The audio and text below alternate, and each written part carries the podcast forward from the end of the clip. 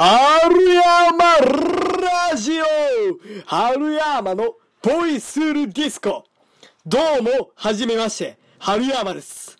現在高校2年生で、4月から高校3年生となります。僕の好きな歌手は、 Perfume でーす僕の出身地は、兵庫県でーす皆さんよろしくお願いします。てことで、今回は第1回で Perfume エースツアー 2020P キューブのインドームについて感想を語ります。まあ僕は2月1日の京セラドーム大阪で参戦しましたよ。あのね、あの、昨年行ったフューチャーポップの振り替え公演の2019年3月6日に参戦したんですが、大阪城ホール。あの時、席はアリーナで、パギュームのあーちゃんかしるかのっちのあのメンバー全員があまりにも近すぎてやばかったんですが、まあ今回の京セラは、まあスタンド席だったけど、スタンド席で意外に楽しめることができたなと思ってました。で、ドームに入る前はアリーナか、スタンドかとドキドキしすぎて、今やばかったんですけど、入った瞬間スタンドで最初は少しがっかりしたんですが、もう始まったら興奮しました。ところで、Perfume のセットリストについて感想を語ります。す、まず、最初のオープニング。あれはもうすごかったよ。今までの Perfume の曲と映像をごちゃ混ぜしたような感じで、重低音がめちゃくちゃ響いて、で、そのオープニング話が終わったら、あの音が、あのドアの音が鳴って、まあ、ドアの音やったらドア開く音が鳴って、三人の足音が聞こえたと、バーンバーンバンバンバンブオーンでまさかゲームっていう曲が始まりました。まああれはマジでたまらなかった。もうあれはすごかった。もう迫力すごかって。もう三人がライトセーバーっていう、あのスターウォーズのあの、ああの棒に、棒のやつをライトセーバーって呼んでんね。ライトセーバーを持ってる姿を見て、3人の。うわー、かっこええな、と思いましたよ。で、2曲目は、スペンニングオールマイタイム。あれはバックのスクリーンに歌詞が書いててもかっこよすぎて、かっこよすぎて、あの、ファンになったばかりの、もう僕が Perfume ファンだったばかりの頃、めちゃくちゃ聴きまくってた曲ですね。あの英語の歌詞が大人な感じでも最高でしたよ。まあ、3曲目はドリームファイター。あれはもう最高やって。で、で、はるか、この、で、お客さんが、先までって言ってました。まあ僕も、もう3人生から、進路の時、頭に流したいなと思う曲です。で、次は4曲目、レーザービームですね。レーザービームのアルバムバージョンやったな。あれはもう良かった。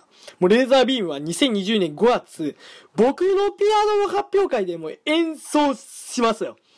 2020年の5月にピアノ発表会で演奏します。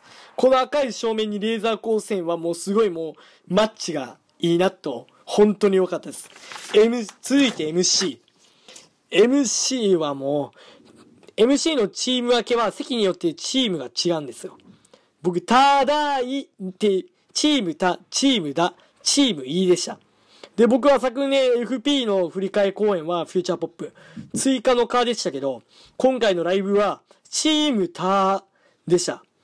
で、それ、チームた、チームだ、チームいで、で、ちた、だ、いで、最後全員で、まと叫ん、叫んでましたよ。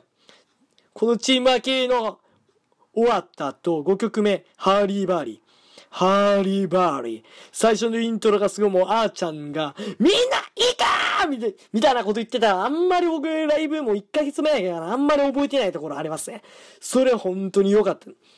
で朝のランニングの時、頭が離れなく、離れなかったこともありますよ。で、6曲目の大丈夫ない。あれはバックにこちらと同じくカラフルな演出で本当にもう僕大丈夫ないなって。大丈夫ないこの凄さは大丈夫ないと思ってました。で、7曲目のセブンスヘブンは、あのイントロのピアノアレンジしたやつ。あれはもう本当に良かったと思います。ポリリズムとセブンヘブン、 Seventh Heaven って、両A面シングルでもいいぐらいの名曲やなって僕思ってます。8曲目は、肌美精の CM ソング、777色、バックのスクリーンが、もう7色でしたよ。その曲終わったら、P 級ブドメドレーですね。P 最初はチョコレートディスコに、ネーで、その次コンピュータシティで、その次 Spring of Life で、次がSweet Refrain で、その次は Night Flight で、 Night Flight で、その次はドラえもんの主役の未来のミュージアムで、最後は Star Train です。まあ、チョコレートディスコはドームの天井に、チョコレートディスコって大きく書いてるの。すもうそれめっちゃすごいって思ってました。 Night Flight は過去のライブの映像のバックに、バックになってましたね。で、未来のミュージアムは、僕の友達がすごいドラえもんが好きで、で、 Perfume の中で一番好きな曲って感じやな。まあ、ファンではないけど。まあ、その友達が。で、その子はもう毎年アホみたいにドラえもんの映画行ってました。で、それぐらいのドラえもん好きです。で、次、10クローム。10曲目のクローム。あれはすごい。あの重低音のバッキバキで冒頭のミュージックバイ、中田康隆と書かれており、もうめっちゃ僕興奮しましたよ。あの3つのキューブが、3つのキューブ、ステージに置い、あるキューブが観客まで Perfume 来るって、あれはすごすぎてやばかったです。僕、スタンドやったので、アリーナの人羨ましいなって僕を、もし僕がアリーナやったら、もっと楽しんで興奮してたなと思ってました。で、12曲目の、あの、なんて書いてるんかわからんけど、英語ちょっと読みづらい英語だけど、まあ、 Reframe のあれ、 Perfumeの歴史にな、なるパフォーマンス、リニアモーターが、ちゃんちゃん、えー、ちゃちゃちゃちゃちゃちゃちゃちゃって、なんか、なんか、なんか踊る、なん、過去の Perfume の歴史についてみん、3人とも踊ってましたよ。で、そっから13曲目の再生。再生はもう12月友達と詩人層の殺人に見に行った思い出だったなって、それを思い出を蘇りましたよ。PTA のコーナー。歯磨きの歌。あーてやって、あーてやって、いいてやって、いいてやって、愛してる、チューとか言ってました。これも、から、そのもうパフューム可愛かった。できるからめっちゃもうカバー良かった。クロームの時とのギャップがもうすごい。で、僕、10代、20代っていうか、年齢、年齢手上げるっていうところ、10代はーい !20 代って、で、僕10代あげました。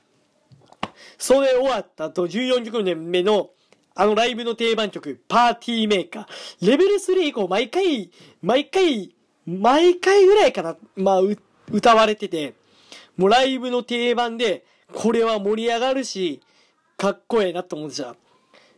で、その次、パーフェクトスター、パーフェクトスタイル15曲目は、デビューしたばかりの、あのベスト、一番最初に出したコンプリートベストの曲を、なんか3人にとったら思い出あるなって思う30代になって歌ってくれたのはほんまに良かったですよ。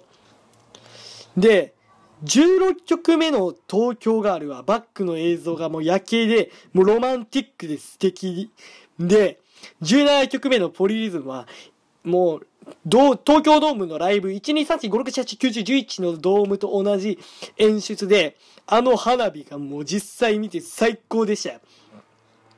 18曲目のチャレンジャーは、あのもう新しい3人に新たなことに挑戦するって感じのええ歌すぎても良かったなと思ってて、つって、つって MC は、その後 MC だったけど、チーム、パフューム、ファンに、とか、いろんな人に、の感謝で、あーちゃんが大号泣で、 Perfumeって、も、で、あーちゃん、の地下、集家の Perfumeの3人は、いい人やろなっていうオーラがすごかった。そしてラストに飾る曲が、 MY COLOR。まさか盛り上がる曲で終わるとは思っていませんでした。静かに終わるってイメージやったけど、もう MY COLORは会場大盛り上がりでみんな踊ってましたよ。それぐらいもすごい楽しいライブでした。で、今日 Perfume のエースツアー P、エースツアー 2020P キューブド、関す、本当に今回のライブは楽しかったですよ。で、これからも Perfume のライブに行きたいって思ってますよ。京セラドームは本当に思い出。2月1日のライブはもう最高の思い出でしたよ。その Perfume のライブって、なんて、スタンド席でもアリーナ席でも、楽しんでくれますね。まあ、Perfume はいつ聴いても全然飽きないし。やっぱり、あの中毒性のある音楽が魅力やし。本当に、本当に、今回のライブは、もう、思い出やなって思います。まあ、Perfume、まあ、春ヤーマーとして、まあ、これからも皆さん、これから皆さんよろしくお願いします。すパギューム、次。今回、もうちょっと言うことなくなりましたよ、僕。あー、もう次も台本がもうちょっと過ぎてしまったから。なんて言うんかな。じゃあ、じゃあ、以上、春山のボイスルディスコでした。バイバーイ